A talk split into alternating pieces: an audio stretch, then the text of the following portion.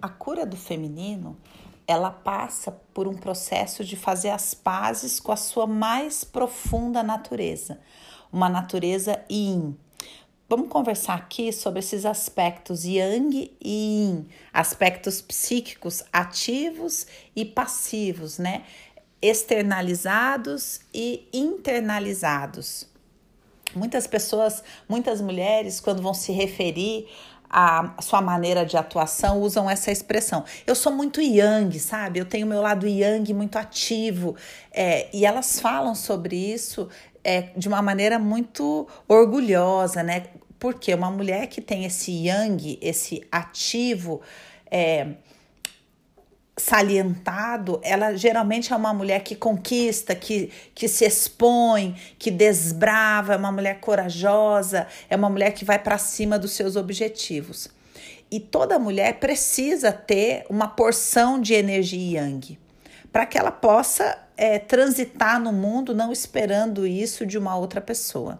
Agora, o processo de cura de um feminino envolve a mulher fazer as pazes com a sua natureza yin, ou seja, uma natureza para dentro, uma natureza que é oca, uma, uma natureza que é um receptáculo, que é um recipiente, uma natureza que é uma polaridade negativa, não ruim, mas negativa, uma polaridade escura em contraponto a uma polaridade clara a polaridade do aquilo que ainda não é manifesto, aquilo que é subjetivo e não objetivo, aquilo que é cíclico e não linear. Essa é a natureza da mulher.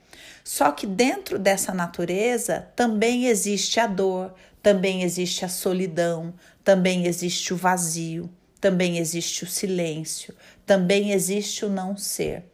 E não tem como uma mulher fazer as pazes com o profundo do feminino se ela não aceita suas faltas, suas dores.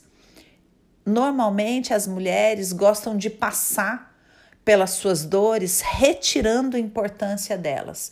Então, por exemplo, uma mulher que acabou não se casando, fala: não, porque é uma mulher não tem que colocar no casamento a sua felicidade. Ou uma mulher que não teve filhos, não, porque só porque eu não tive filho, eu nem sei, na verdade, sinceramente, se eu queria ter filho, sabe? É uma coisa que se rolasse, ok, mas também não é algo assim que, ah, ou seja, se a gente não consegue parar num lugar e falar, olha, eu gostaria de ter sido amada dessa maneira e o fato de não ter sido amada dessa maneira me causa dor, me causa dúvida a respeito do meu valor, me causa solidão, consome a minha esperança, se eu não consigo admitir isso, eu perco força. Se eu não consigo admitir, olha, eu decidi, toda mulher é livre para decidir, por exemplo, não querer uma família. Mas é importante que ela diga: eu escolhi não ter uma família por causa da minha história, por causa das dores que eu vivi, e não simplesmente, não, eu é para que, que eu tenho que ter família? Para que, que eu tenho que não sei o quê? Para que, que eu tenho que não sei o que lá? Toda, toda a história de uma mulher envolve escolhas e toda escolha envolve perdas.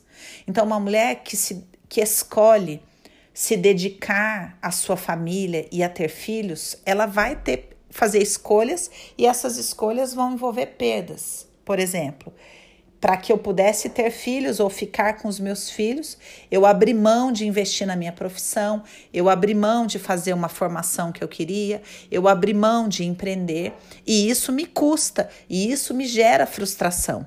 E geralmente na imaturidade a mulher vai para o outro oposto, não, sabe? Porque é, eu não, eu sou super realizada como mãe e não admite as suas dores, as suas faltas, é, o seu sentimento de não realização com relação a outras coisas.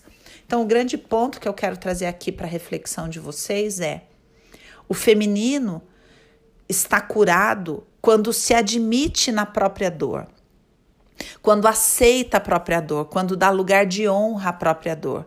E toda escolha envolve uma dor. Toda escolha nasce de uma dor, nasce de uma falta. E as mulheres, quanto mais imaturas são, mais elas negam as suas faltas e as suas dores. E acreditam que não, eu tenho tudo o que eu quero, eu nunca abri mão de nada, eu nunca é, é, senti dor assim, grande dor por, por não ter vivido alguma coisa, sabe? Não era para ser.